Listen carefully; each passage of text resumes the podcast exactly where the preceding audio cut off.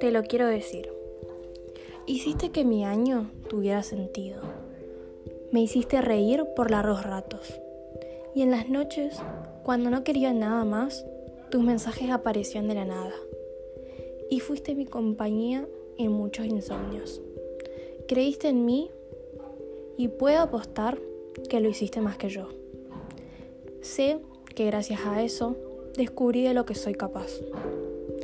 No me dejaste ir en mi ansiedad por estar en solitario. Insististe en permanecer.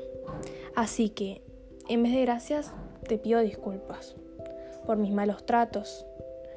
Hoy, cuando mi corazón está roto, decidiste continuar a mi lado sin decirme nada y respetar mi silencio quedándote.